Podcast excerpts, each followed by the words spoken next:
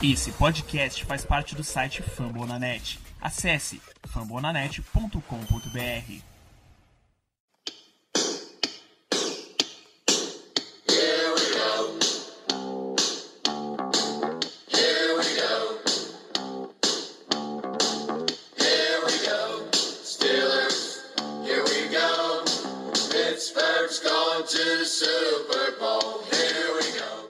pessoal. Estamos começando a edição de número 71 do Black Yellow Brasil Podcast. Esse é o podcast falando do Pittsburgh Steelers para torcida em todo o Brasil, no site fambonanet.com.br.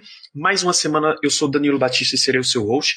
É, mais uma semana, eu sou eu mesmo. Eu, às vezes dá essas crises de identidade. Para fazer esse programa, como em todas as edições, eu não estou sozinho. Eu tenho a presença de Germano Coutinho. Tudo bom, gente? Programa de hoje muito especial. Vamos comentar um assunto que todos nós gostamos bastante, então nos perdoem se nós nos empolgarmos demais. E temos a presença também do nosso especialista em draft, seu Paulo de Tarso. Tudo bom, Paulo? Opa, fala galera, boa noite aí, bom dia para quem estivesse ouvindo isso aí de manhã, no trabalho ou fazendo o que for. Estamos de volta aí para comentar mais uma semana do draft, o que que a gente espera do draft para os Steelers, qual é o perfil da nossa franquia nessa etapa da off-season e vambora. Vamos lá. Quando, quando você ouve falar em draft, principalmente nessa altura do processo, imediatamente você já começa a pensar em, em quais jogadores, quais posições, quais buracos estão abertos no time, e esse é exatamente o primeiro tópico que a gente vai falar nesse programa.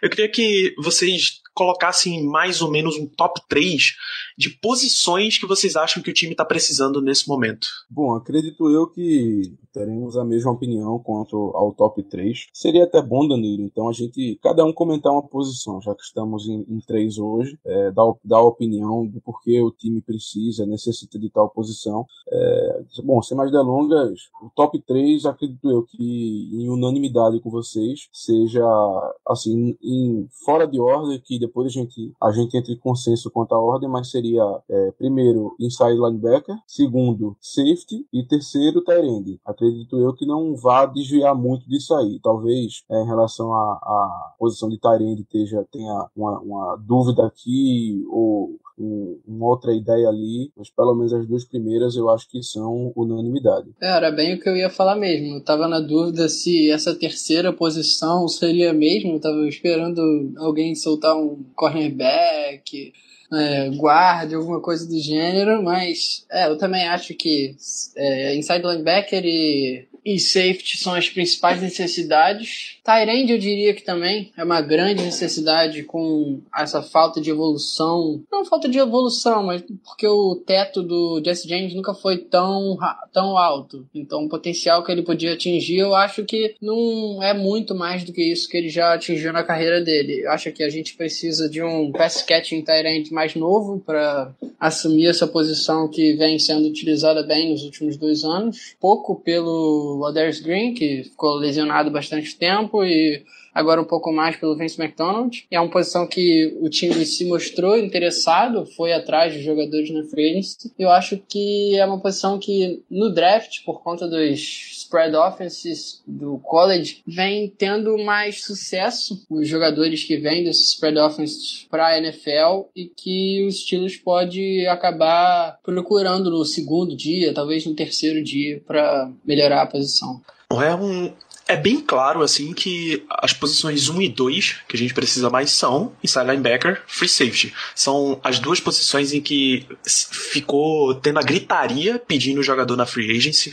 Foi as duas posições em que ficou tendo a gritaria por jogadores entre os mais caros da free agency. E mesmo com duas contratações, era só. Todo mundo sabia que era só o caso de não entrar com um buraco muito grande permitir fazer uma manobra para cá, uma manobra para lá, mas você sabe que vai ter que adicionar jogadores nessas duas posições. Isso é, é certo. A número 3 é, é razoavelmente aberta. Eu até concordo que Tyrande, pela explicação do Paulo, de não ter tanta.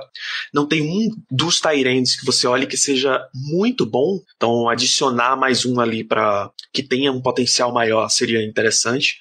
Mas eu, eu já parto que a nossa número 3 vai acabar sendo wide receiver. pelos, pelas duas situações em que a gente se colocou ou foi colocado nessa para essa off-season, que é o último ano de contrato do Bryant, que eu acho muito, muito difícil que o Steelers invista dinheiro considerável para renovar com ele, não tem sido a política do time nos últimos anos, e com a lesão do Eli Rogers, que ele nem voltou pro time ainda. Então a gente fica em aberto com essa posição de hoje wide receiver 4, mas a partir do, do ano que vem, potencialmente wide receiver 3, e que é uma posição em que o time seleciona muitos jogadores, seleciona jogadores todo ano e precisa, que, precisa ter um corpo de jogadores abaixo do Antonio Brown baratos nessa posição. Então, por isso, eu colocaria como a posição número 3 que a gente deveria investir nesse ano. É uma ótima linha de raciocínio, Danilo. Eu concordo plenamente com você.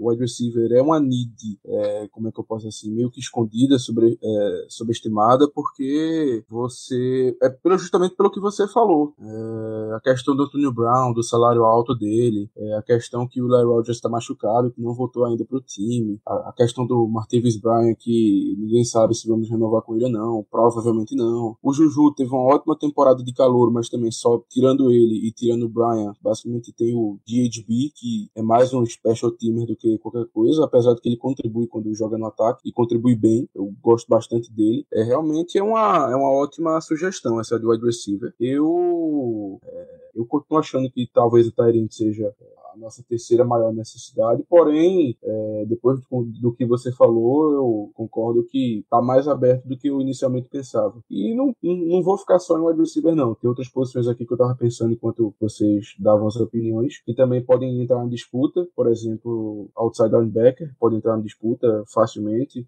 pode enfim. Então, Facilmente, nunca, nunca é ruim adicionar um edge rusher. Exatamente, exatamente. Então, Tyrande, para mim, continua sendo a terceira, porém não é algo tão sólido quanto antes. Vocês realmente me convenceram do contrário. é, então a gente está no caso em que tem essas duas posições mais claras, mas a, as logo abaixo não tem tanta não tem tanta distância entre elas. Tem várias posições em que se você adicionar um jogador ou outro nelas, não é não é de se estranhar. Então, nesse sentido, Pro topo do draft, isso vamos considerar primeira, segunda e terceira rodada. Tem alguma posição que vocês acham absurdo adicionar um jogador? Tirando, obviamente, especialista, porque kicker, punter, long snapper dificilmente você seleciona no primeiro, segundo, terceiro round, mas tem alguma outra posição que vocês acham que se for selecionado, você vai bater o olho, hum, talvez a gente pudesse ter passado? Acredito eu que a palavra absurdo seja um pouco forte. Eu não, não, não, eu não chegaria tanto, não iria tanto, mas uma posição que me surpreenderia bastante se nós acabássemos escolhendo é, nos, nos dois primeiros dias, ou seja, no primeiro, segundo e terceiro round, seria a de, de interior da linha ofensiva. É, eu acredito que eu ficaria bastante surpreso, porque temos três jogadores ali muito, é, muito, muito solidificados nas posições. São caras que a gente não mexe, que são o nosso center, o Pounce, o, o De Castro e o Foster. O Foster já está um pouco, um pouco mais velho que os outros, mas ainda tem é, jogado em um bom nível. Então eu ficaria bastante surpreso se a gente escolhesse um center ou um guard nos três primeiros rounds, por não haver tanta necessidade. Os jogadores que nós temos é, são muito bons, tanto que a nossa linha ofensiva é, tem jogado muito bem durante os últimos anos, tem sido uma das melhores unidades da liga como um todo. Então eu me surpreenderia. Não acharia absurdo, porém me surpreenderia bastante. É, bem como o Germano falou, absurdo, eu acho que é uma palavra muito forte. Mas acho que faz sentido bem o que ele comentou é, de interior de linha. Talvez eu ainda ache que achar um substituto pro Foster seja interessante, até porque eu venho fazendo isso mentalmente todos os últimos anos. Mas é um cara que também vem jogando em alto nível há três anos, que recebeu uma extensão de contrato, não foi à toa, que passou acho que 2016 ou 2017, se eu não me engano, sem ceder um sec. É um cara que, se você não repara que tem a efetividade que tem, mas que é importantíssimo para a comunicação do Ben com a linha. Quando o Pounce não está em campo, ele é o cara que faz os checks de defensive line, de linebacker coisas do gênero. Você vê ele levantando aquela cabecinha, conversando com o Ben, volta a, a baixar. Eu acho que uma outra posição que é um pouco subestimada no nosso elenco e que talvez para algumas pessoas fosse absurdo, mas mas que tendo considerável talento no board disponível, caso fosse primeiro, segundo ou terceiro round, eu, eu, eu acho que não tem como enquadrar como absurdo, mas seria interior de linha defensiva. Um jogador que me interessa bastante que os Steelers já conversaram tanto no, no Combine quanto no Pro Day foi o Deron Payne, defensive tackle de Alabama, que tem essa conexão com o nosso novo auxiliar de linha defensiva, que vinha de Alabama, trabalhou em Alabama, conhece bem o atleta, e que eu acho que é uma posição que nunca é ruim você ter talento para adicionar. Acho que no, no primeiro dia e no segundo dia, talvez seria um investimento muito alto, pensando que a gente tem essa grande need na posição de safety e grande need na posição de inside linebacker. E o contrato do, do Hayward acabou de ser assinado, basicamente, o tweet também. Ele ainda tem bastante dinheiro investido nessa posição. Então acho que absurdo é muito forte, mas interior de linha defensiva acho que é bem difícil a gente selecionar nos primeiros dois dias. Interessante. É, eu acho que para dia 1 e 2, eu não, não veria muito bem se a gente selecionasse cornerback. Porque a gente tem. Vamos lá. Hoje na NFL se joga bastante com três, a famigerada formação níquel. A gente já joga com Artie Burns, ame ou odeie, ele é titular dos Steelers. A gente joga com Joe Hayden. Tem Mike Hilton, que teve um, um ano passado muito interessante. Tem Cameron Sutton, que tá, pra, tá pedindo para entrar. E por muito tempo a gente colocou Sean Davis nessa posição de níquel também. Então você tem cinco jogadores que podem cobrir três posições do teu time, tá? Sendo que o Davis é o único oficialmente limitado a uma só delas. Então, quando você tem cinco jogadores estabelecidos dentro do teu elenco, apesar do Mike Hilton estar tá chegando com um contrato de mais um ano só para de novo disputar na no training camp. Não sei se a gente oficialmente precisaria de um jogador nessa posição. É óbvio que talento é sempre mais importante no draft. Lembre, lembre, coloque sempre isso na cabeça, ouvinte. Selecionar um jogador de talento, você arruma depois onde vai, onde vai encaixar. Mas tendo esses cinco jogadores, eu não, não sei se a gente precisaria tão alto, não.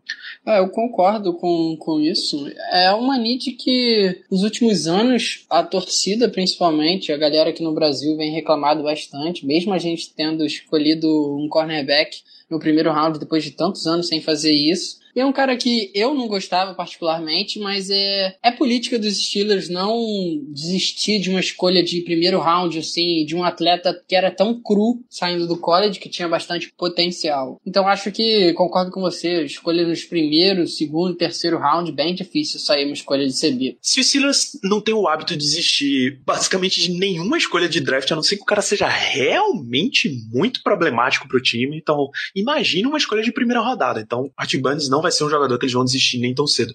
Então, eu imagino que a resposta para minha próxima pergunta seja não. Mas alguma posição vocês descartariam selecionar nesse draft? Jamais. A não ser Kicker e Panther, claro. Long Snapper também, porque o é, Long Snapper. não. Ah, Long Snapper nem a gente.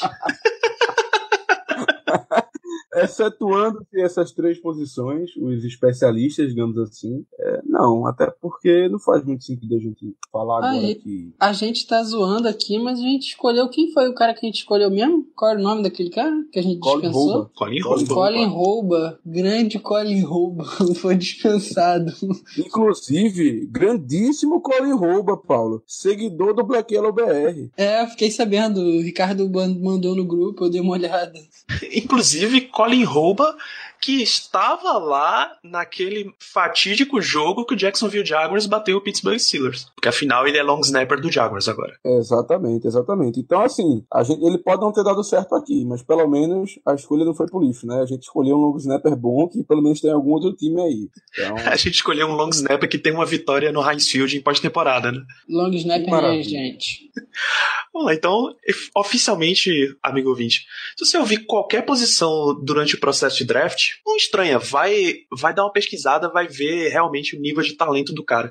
Ainda sobre essa questão, Danilo, do é, se a gente acha que seria absurdo escolher algum, algum tipo de posição específico é, durante o draft, entramos em concordância que não, não é nada absurdo qualquer tipo posição. É, só para o ouvinte entender um pouco mais, é, assim, muitos times escolhem os jogadores através do BPA. O que, que seria o BPA? É o Best Player Available, ou seja, o melhor jogador disponível. Alguns times utilizam dessa, dessa técnica para independente, assim, não, na verdade não é que eu acho muito difícil existir um BPA puro. Isso aí para mim é lenda, não existe um BPA puro, afinal de contas, é o BPA o que é que ele preza, o que é que ele, o que é que ele diz. Ele fala que o time deveria escolher o melhor jogador disponível independentemente da posição, que seria a melhor adição para o time dele. Nenhum time usa o BPA puro, nenhum time, por exemplo, é, tá com quarterback de contrato renovado e o melhor jogador disponível na posição é um quarterback também. É muito difícil um time escolher esse quarterback para ficar na reserva, enfim, seria basicamente estragar uma, uma escolha, ainda mais quando ela é alta. Mas os times geralmente utilizam o BPA, especialmente nos, nos rounds finais, porque depois do quarto round, não digo nem quarto, porque eu gosto muito do quarto round, eu acredito que no quarto round você ainda tem como escolher alguns jogadores bem interessantes. Mas depois do, do quinto pro, pro sétimo, quinto, sexto e sétimo, geralmente os times vão de um BPA mesmo, um BPA puro nesses últimos rounds, porque ali é questão de potencial. É escolher o jogador com o melhor potencial ali que pode dar certo no futuro. É, sabemos que o Antonio Brown foi escolhido sexta rodada, mas para cada Antonio Brown a gente tem diversos é, Nick Williams e Wesley Johnson da vida. Então não é muito comum um jogador depois do quinto round dar certo na NFL. Vários Gerard Holliman no sétimo round. Exatamente.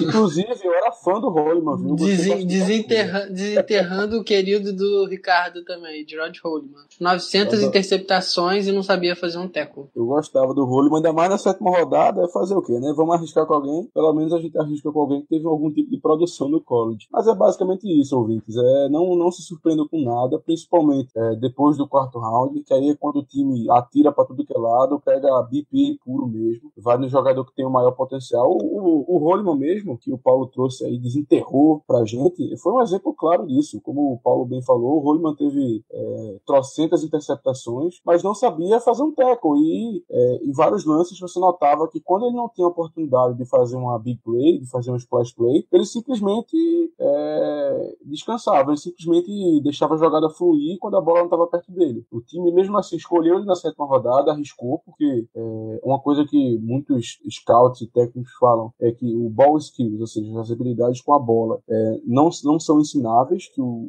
o jogador nasce com aquilo, e ball skills ele tinha bastante. A questão é que as outras áreas do jogo dele não eram suficientemente boas. Mesmo assim, o time resolveu arriscar pelo potencial que ele tinha e não deu certo. Mas é basicamente isso. Não se surpreenda com é, qualquer posição aí no draft, exceto os três especialistas que a gente falou. Realmente, aí seria um pouquinho surpreendente. Então vamos, vamos entrar realmente no draft do Steelers. As posições que a gente. As picks que a gente tem esse ano. Primeira rodada é a pick 28, segunda rodada é a pick 60, a terceira rodada é a pick 92, e a gente tem duas de quinto round, 148 e 165, e duas de sétimo round, 220 e 246.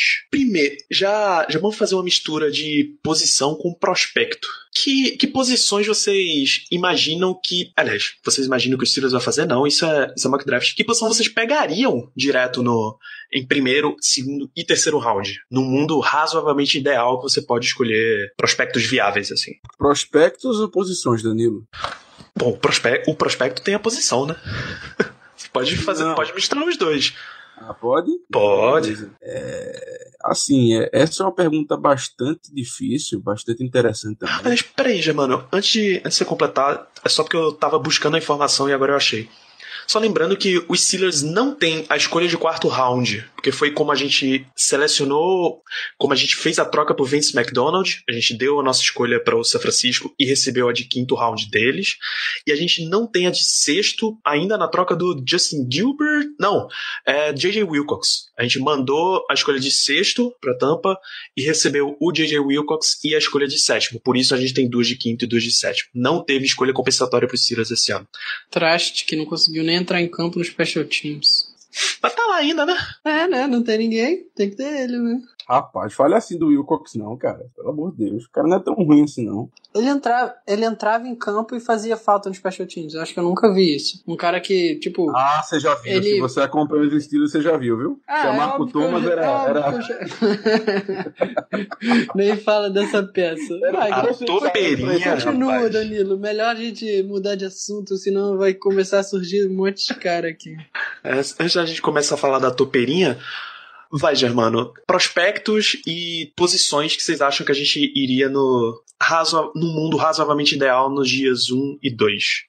Bom, a primeira parte dessa pergunta a gente já comentou no começo do programa, que são as principais needs do time. É, entramos em consenso quanto a inside linebacker e a safety. A terceira pode variar bastante, como a gente viu, acabou vendo. Pode ser tight end, pode ser wide receiver, pode ser outside linebacker, enfim. Essa terceira fica um pouco de incógnita aí, então. Porém, no mundo ideal, é, porque assim, é muito complicado responder essa pergunta, porque depende muito do que acontecer nas piques anteriores. Então vai depender se das escolhas dos outros times e tal. Mas a gente pode fazer um esboço, né? A gente pode é, pensar aqui. Mas, de qualquer modo, para mim no primeiro round não, é, não pode escapar de três posições, não. Duas delas óbvias, que são inside linebacker e safety. E uma que eu vou surpreender talvez alguns, por não ter dito ela no começo, porque para mim Tyrene ainda seria terceira. Mas no primeiro round eu talvez pegaria um pass rusher, é, por questões de valor mesmo. Talvez um Tyrene ali no final do primeiro round para, para a gente no momento, já que temos o, o Jesse James e o McDonald, talvez não tenha tanto valor assim. Então, uma pick surpresa para mim seria de um outside linebacker. E aí eu deixo é,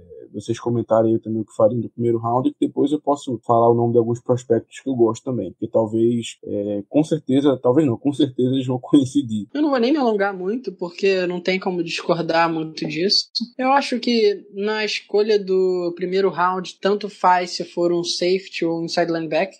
Eu preferia se fosse um inside linebacker, mas se o Rokon Smith de Georgia e o Tremaine Edmonds de Virginia Tech saírem como vem sendo mocado no top 10 ou top 12 por aí, eu acho que vai haver uma certa corrida atrás desses inside linebackers que, por mais que seja uma posição que tem certa extensão, certa profundidade no draft, que tem jogadores bem talentosos, como o Rashan Evans de Alabama, ou o que eu não, nem gosto tanto, Leighton Van Der Esch de Boise State, mas que vem sendo mocado no primeiro round, late first early second.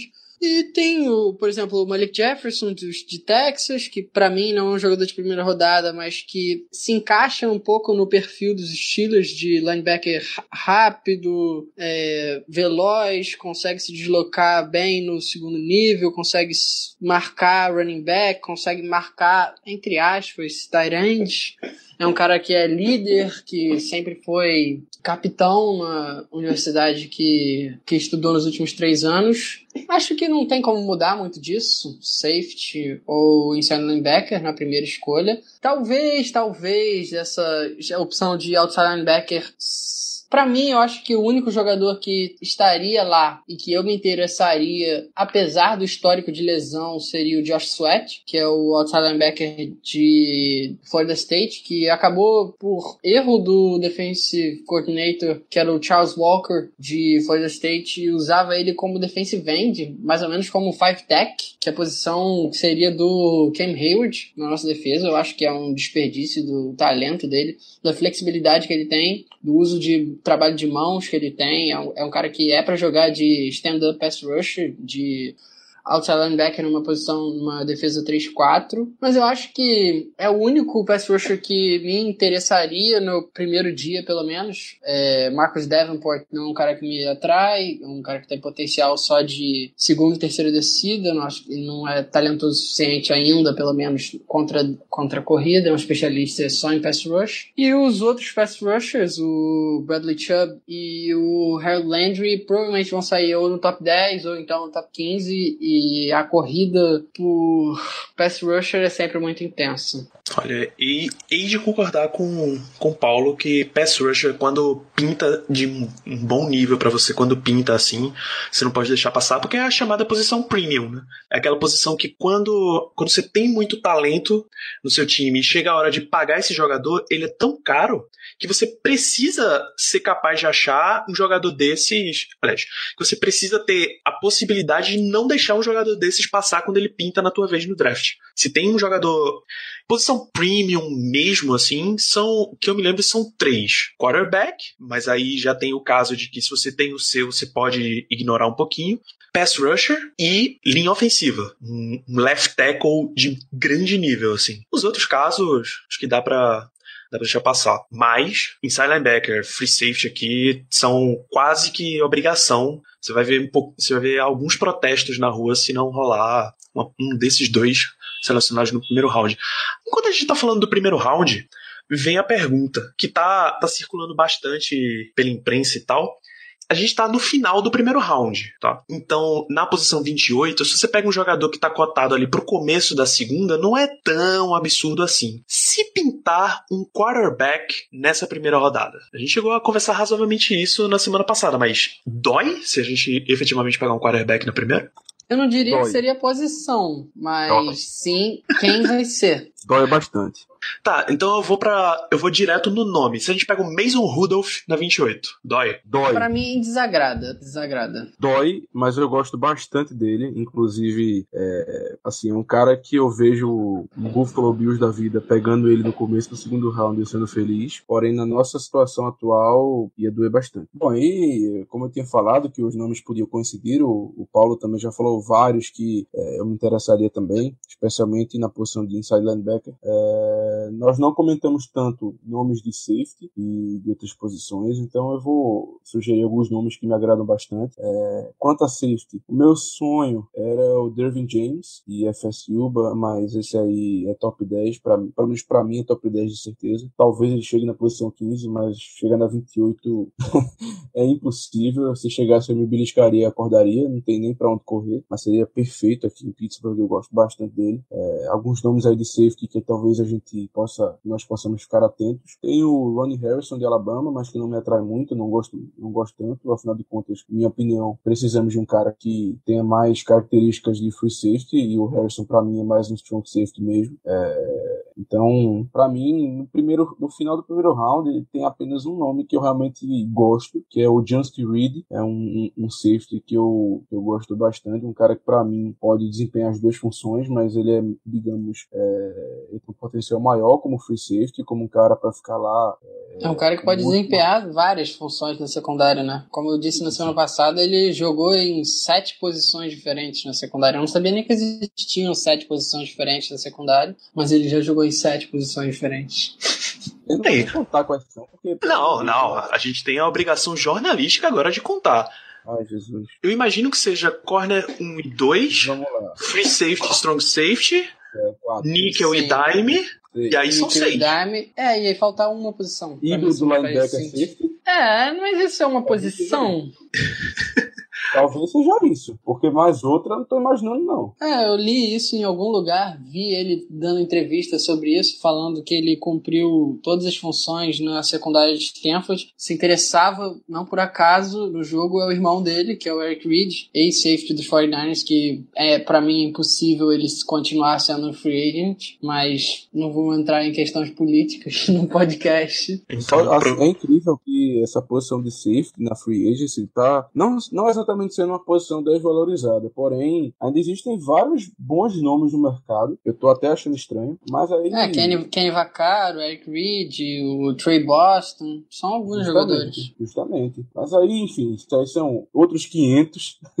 Já contratamos o nosso, o Morgan Brunette, como falamos no, no último podcast. Então, é, isso aí, é, siga lá pelota, siga lá pelota. E, enfim, É, o Justin Reed, como, como a gente falou, Paulo, é um nome bastante interessante. Acredito eu que para final do primeiro round talvez seja o único nome de safety que eu realmente me interesso, que realmente me interesse, assim, uma coisa viável, algo, algum um jogador que tá aqui, muito provavelmente vai estar disponível lá, seria o Justin Reed. E tirando isso, eu só queria dizer mais, é, mais dois nomes. Primeiro seria o Lorenzo Carter, de, de Georgia, Georgia Bulldogs. Ele era um outside linebacker lá, um pass rusher, e que eu tenho, eu me interesso por ele não exatamente como pass rusher, mas como um jogador híbrido, porque eu acho que talvez ele possa até jogar por dentro, dependendo do que o coaching staff pensa dele. E o meu outro nome seria o Arden Key, que é mais um pass rusher, porém esse aí não, não seria tão fit, é um jogador mais melhor equipado para ser um defensive end de 4-3, porém é mais um nome aí, eu me surpreenderia bastante se nós escolhêssemos ele, até por questões fora de campo também, que ele teve uns problemas durante, durante o college, mas é, é mais um nome aí para atenção. Acho bastante difícil, mas se o, se o time quiser um jogador especialista realmente em pass rush, talvez ele, ele esteja mais indicado ali na nossa escolha. Uns problemas é bondade sua. Foram muitos problemas. Eu tento ser bondoso, rapaz. O cara, no cara número um, estoura o ombro. Número dois, abandona o time de futebol americano, por razões pessoais. Número três, parece que ele já tinha sido preso também no off-season. Uns problemas é bondade sua, diria. Opa, Mas eu. Quem eu... tem menos problema? O, o que, o que, sei lá como é que se, se fala realmente sobre o nome dele, ou o tal do Antônio Callaway? Ah, com certeza o Callaway. O Callaway, só pra você ter noção de uma história, o podcast também é cultura inútil. Só, Só para você ter noção, saberem, Só pra é você ter wide noção, receiver. sim, um wide receiver de Flórida. Pra mim, se ele não tivesse o problema que ele tem, baseado só em puro talento, eu antes da temporada começar, eu falei que ele seria o meu primeiro wide receiver. Talvez junto com o Calvin Ridley e o Cortland Sutton, que é o wide receiver de Alabama e o wide receiver de SMU, respectivamente. Eu falei que o Antonio Callaway poderia ser o melhor wide receiver desse draft. Ele acabou não jogando a temporada de 2017 por motivos de ele falsificou o cartão na faculdade junto com alguns outros atletas para em vez de comprar livro para faculdade, ele comprou fone de ouvido, celular e um monte de sacanagem. Que E isso, também jovem. tem um, tem um caso de acusação dele de 2016, que ele foi livrado, que ele não pegou pena, acusação de abuso sexual, de estupro. Só que a defesa dele, no caso, é o que mais, não sei se me incomoda, me espanta ou me faz rir. Ele falou o seguinte, que ele tava tão chapado, que ele tinha fumado tanta maconha, que ele não tinha nem vontade de estuprar a pessoa. Os colegas dele que foram envolvidos no caso foram presos e tal, ele acabou livre da, da condenação, sem prova suficiente para provar que ele participou do ato, do delito. Mas, tipo, você quer realmente alguma pessoa desse tipo no seu time? A não ser que você seja Jerry Jones, provavelmente não. Cara, tal- talento tem limite, cara. Tem coisas que, infelizmente, ou felizmente, dependendo do ponto de vista, eu acho que nenhum time na NFL aguentaria. Talento tem limite. É, pois é. Então, de segunda rodada, e aí vamos ficar até o dia 2 só. Lembrando que no próximo episódio a gente tem, a gente traz um, um mock draft para os Steelers completo de primeiro ao sétimo. Para a segunda rodada, vocês ficariam só na base do complementa o que você não pegou na primeira? Tipo, se na primeira você foi de inside linebacker, na segunda você vai de free safety, se na primeira você foi de free safety, na segunda você vai de inside linebacker, ou vocês deixariam uma observação um pouquinho maior nesse caso? Ahn, eu não diria com 100% de certeza que nós teríamos que complementar, por exemplo, de safety na primeira inside linebacker na segunda ou vice-versa. Eu não, não teria tanta certeza assim, pelo fato de que as duas, contrata as duas principais contratações nessa, nessa temporada, nessa off-season, que foram a do John Bostic, que é um inside linebacker, vindo do, acho que foi do Colts que ele estava, e também do Morgan Brunette, que é o safety vindo dos Packers, não eliminaram as, as nossas necessidades nas duas posições. Porém, é, fizeram com que talvez uma escolha apenas de segundo dia, dependendo do jogador, é, o que eu tô querendo dizer? Que talvez essas contratações façam com que o coaching staff prefira ir é, em outra direção do que draftar um cara apenas por ser uma posição de necessidade alta. Talvez a, a diferença de talento, de, de, contribuição que um jogador de segunda ou terceira rodada possa dar para a equipe, para o que ela provavelmente já vai ter com o Bostic e com o Brunet, não seja tão grande. Então talvez eles vão em outra posição, em outra direção, para pegar um jogador que contribua mais. Porém, na hipótese de irmos de safety no primeiro round, eu iria sim de inside linebacker no segundo, por achar que existem nomes interessantes, nomes que talvez agregassem bastante para o time. Porém,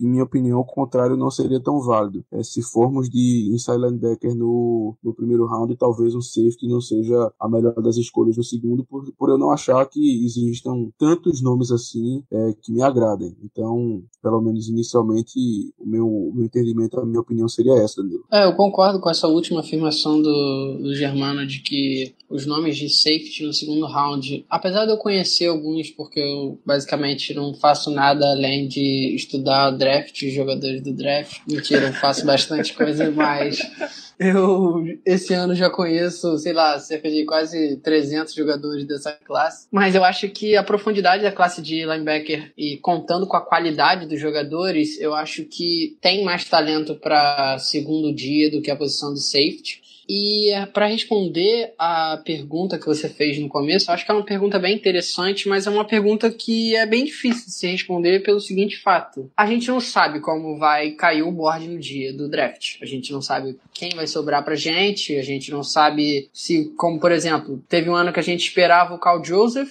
e o Carl Joseph saiu na escolha no top 20 e a gente achava que ele ia cair pro segundo round porque ele tinha rompido o ligamento do joelho. A gente não sabe o que, que vai acontecer, então é difícil de fazer esse exercício, mas como o Germano bem comentou, é, é válido, se for de inside linebacker no primeiro round, observar a necessidade da equipe, talvez até dobrar inside linebacker. Nunca é uma, uma opção ruim pegar um jogador mais híbrido, um jogador que tenha potencial de pass rush, como por exemplo o Lorenzo Carter, que eu acho que talvez não esteja disponível na nossa segunda rodada, mas é um cara que eu me interessaria bastante, pelo, principalmente pelo potencial atlético dele. É um cara que nos, nos rankings métricos de atleticismo que o Ricardo adora, ele foi ele foi primeiro do, primeiro no salto, primeiro no primeiro no vert, primeiro no broad, foi simplesmente absurdo, foi historicamente muito muito bom, tanto projetado como outside linebacker como inside linebacker, mas Acho que não tem como fugir muito disso. São needs. O nosso time não tem muitos holes, não tem muitos buracos, mas esses dois buracos de safety e inside linebacker, tanto para posição titular, com o caso infelizmente do Shazier, e com a dispensa do Mike Mitchell, quanto para depth, que a gente conta com veteranos. Apesar de termos feito essas contratações pontuais agora na free agency, eu acho que seriam as duas posições mais necessárias mesmo. Eu vou, já que vocês mencionaram até o Lorenzo Carter, eu vou deixar dois nomes que muito provavelmente não seriam absurdos no segundo round. Primeiro, o Ricardo já lembrou na semana passada o Shannon Osso de USC, de USC, Pass Rusher, tá? E o outro que, que pintou aqui, eu acabei de lembrar, é o. Meu Deus, que bom que acabou de lembrar e eu acabei de perder o nome do jogador. O Oboni Alcoronco de Oklahoma. Que pra dia 2. Muito bem, porque você perdeu, Danilo. Eu sei muito bem, porque tu queria ter certeza que o nome era esse para poder falar. Exatamente. É, o Bonnie Coronco de Oklahoma é outro pass rush que está sendo cotado razoavelmente forte para o segundo dia. Eu não estranharia, eu não estranharia, até pelo contrato que, que a gente deu no Morgan Burnett, pela, pelos aspectos de liderança com qual a gente buscou e trouxe o jogador, que a gente fizesse um caso com ele mais ou menos como era o Mike Mitchell. Ele foi trazido na free agency não como uma ponte, mas ele foi trazido para colocar ali e se algum calouro ganhar a posição dele, bem, ganhou a posição, você está realmente com um jogador mais dedicado. Se não, é um, é um titular sólido que na cabeça da comissão técnica não vai dar grande comprometimento. Isso daria uma liberdade para, por exemplo, a gente de inside linebacker na primeira, que eu já não vejo o John Bostic com tanta força quanto o Burnett foi trazido, e, e adicionar um pass rusher na segunda, e aí poder pegar um, um QB ou um wide receiver na terceira, poder ser mais maleável do que necessariamente ir direto nessas duas posições que a gente, que a gente elencou aqui. Não é de se estranhar se o Steelers for nesse caminho. Esse, o, o Nuoso, ou seja lá como é o nome dele, é um draft crush do Ricardo, né? Um cara que o Ricardo adora, ainda mais para esse range aí de segunda para terceira rodada, mais para terceira. Então, é um cara que o Ricardo tanto falou que eu até fui olhar mais tape dele, para pesquisar e tal, e eu gostei bastante. É, não é a escolha de primeira rodada, nem longe, porém, é um cara que talvez seja um, um, contribu um contribuidor muito sólido é, por vários anos na NFL. Então, é um bom nome também, Danilo. Eu concordo com você que seria um nome bastante interessante no segundo dia do draft. Só porque eu tô me coçando aqui para falar mais um nome da segunda rodada, como vocês estão falando de Ed Rusher, eu acho que um cara que também pode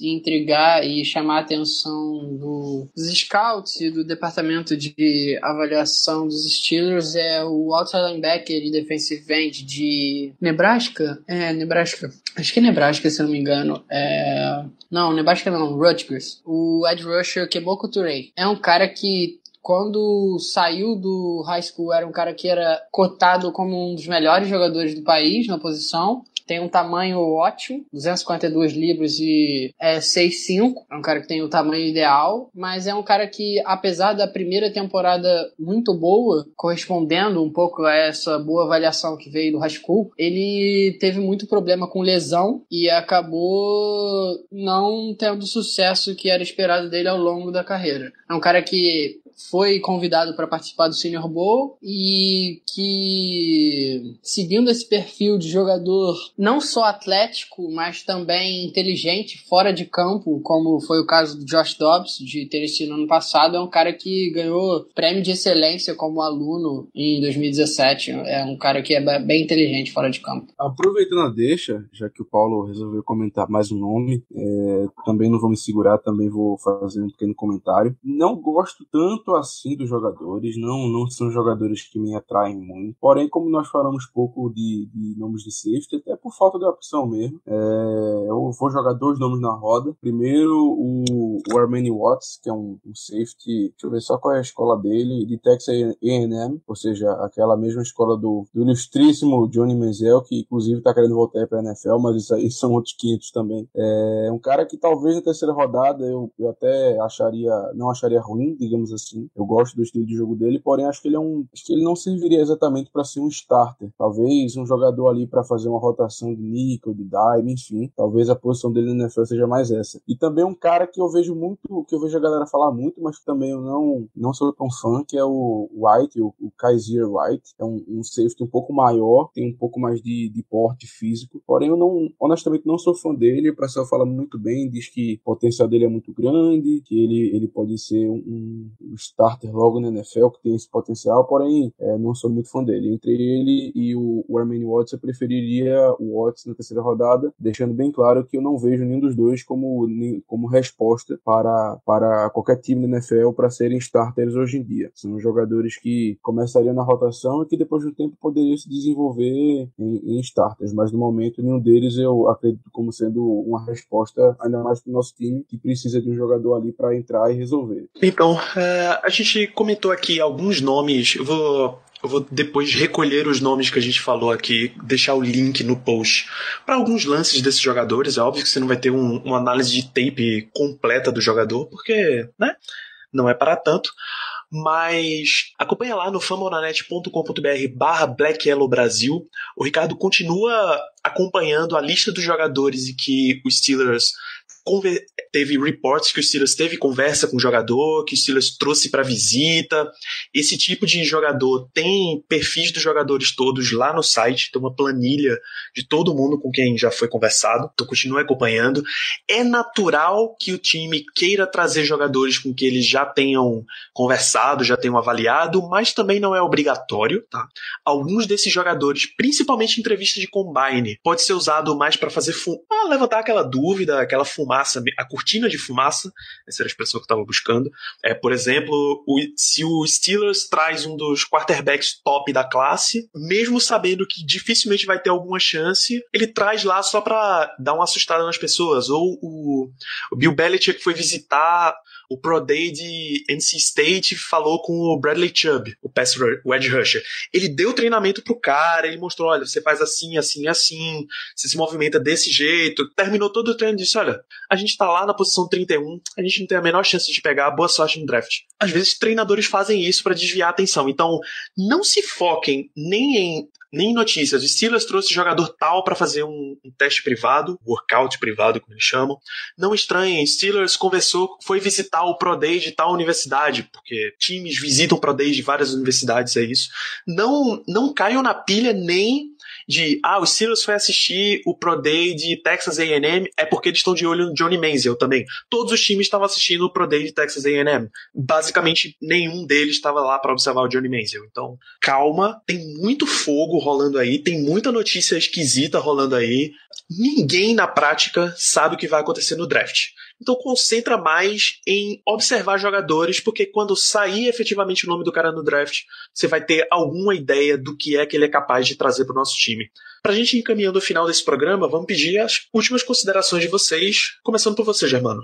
Bom, de consideração, eu ia falar de um assunto, mas achei que iria desvirtuar o podcast, já que estamos falando única e exclusivamente de draft, então é, eu vou mudar pelo que você acabou de falar, Danilo, essa questão de é, não confie em, em, notícias, porque existe é, muitas questões conflitantes, é, os times tentam enganar uns aos outros quanto o interesse no prospect e tal, isso é normal, isso ocorre. É, porém, se tem uma, uma coisa que a torcida pode ficar atenta, e, e algo que o Ricardo vem falando há um certo tempo, aqui mesmo no podcast e também no, no Black Yellow BR, é que geralmente, nos pelo menos nos últimos quatro anos, a nossa escolha de primeira rodada foi de um jogador, foi de uma escola em que ambos, o, ambos o Colbert e o Mike Tomlin estavam presentes no Day. Então, é, pela história recente, talvez seja um indicador muito forte de quem será a nossa escolha de primeira rodada. Então, é, não, não digo para confiar também nisso, pode ter sido apenas coincidência, mas se vocês querem se apegar a alguma coisa, porque eu tenho certeza que muita gente adora esses factoides, é, dê uma, uma olhadinha especial nesse, nesse aspecto para ver quais foram os Pro Days que Tomlin e Colbert estiveram juntos olhando prospectos. Então, Paulo de Tarso, suas últimas palavras para os nossos ouvintes nesse programa. Eu não tenho nem muito mais para acrescentar. A gente passou por uma, uma boa viagem no, no draft desse episódio, complementando um pouco da semana passada. Ainda tem mais coisa para vir. A gente deu uma pincelada em alguns prospectos que interessam a nossa equipe, que tem o perfil que a gente costuma procurar no draft, quais foram as needs. Eu vou também frisar isso para não confiar muito nas entrevistas, no que é reportado por insider, entre aspas, bem entre aspas, por aí no Twitter, que sempre rola Steelers, com certeza vai draftar, Mason Rudolph vai dar trade up para draftar ele. Assim como rolou que Steelers está certo de acertar troca por Kirk Cousins. Fake news, não, não acreditem, tem perfil por aí comentando. Eu sei que vocês lembram bem disso, mas é isso, não, não fiquem muito presos nisso de, ah, necessariamente eles foram no Pro Day, então vai ser essa escolha ou eles estavam no Pro Day de um jogador de uma universidade que tem um jogador que interessa e às vezes eles estavam por conta de outro jogador. Isso pode acontecer bastante. Eu acho que eu só queria lembrar de mais um nome que a gente não fez menção hoje, que eu me lembre, e na parte que a gente falou de safety, que a gente falou na semana passada e que eu acho que se você o ouvinte não conseguiu escutar na semana passada, vale a pena dar uma conferida, que é o safety de Wake Forest, que é o Jesse Bates, terceiro, que é um jogador bem interessante, bem nos moldes do Justin Reed, um cara versátil, um cara que tem high football IQ, é um cara que o Tomlin tava no Pro Day, conversou, jantou na noite anterior e eu acho que é um alvo também, tanto para a primeira quanto para a segunda rodada. Muito bem, então lembrar pro, lembrar pro ouvinte que o draft de 2018 é nos dias 26, 27 e 28 de abril Isso é quinta, sexta e sábado. Não sabemos ainda se vai ter transmissão da ESPN, mas é provável que o primeiro round tenha transmissão. Qual o canal exato? Geralmente depende das finais da NBA. Algum desses, dessas outras ligas tem, tem uma final que geralmente coincide com o draft. Não sei se é a NBA ou se é a, a NHL. Pô, eu tava pensando na MLB, mas a MLB acabou de começar. Acho que na NBA não. Mas, Será que é um enfim. torneio de tênis? Enfim, É, geralmente é tênis. Geralmente é a, a, a- o de tênis, é isso mesmo. então fiquem de olho. coisa. É, tem algum torneio que sempre dá uma, dá uma conflitada de, de horário, e aí a ESPN tá sempre. É, todo ano ela é meio maleável para decidir qual é o, o evento que eles vão passar primariamente. Mas nos últimos anos sempre tem rolado transmissão, pelo menos do primeiro round do draft. Então fica tranquilo, esse você deve assistir. Tênis é igual a long snapper, nem a gente faz.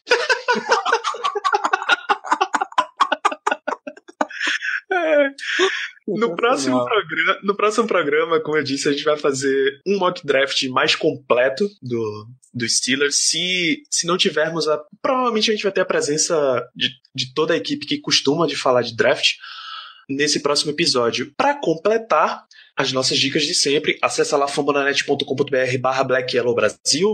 Segue no Twitter e no Instagram, black, arroba BlackYellowBR. Assina o feed do programa, tem link aqui no post, deixa seu celular trabalhar para você e fazer o download automaticamente quando tiver episódio novo. E dá a sua avaliação lá no iTunes, ajuda a gente a chegar para mais e mais ouvintes. Ficamos por aqui. Daqui duas semanas a gente volta com esse programa maravilhoso de Mock Draft. Um grande abraço a todos vocês e até semana que vem. Até quinzena que vem. Yeah, you know what it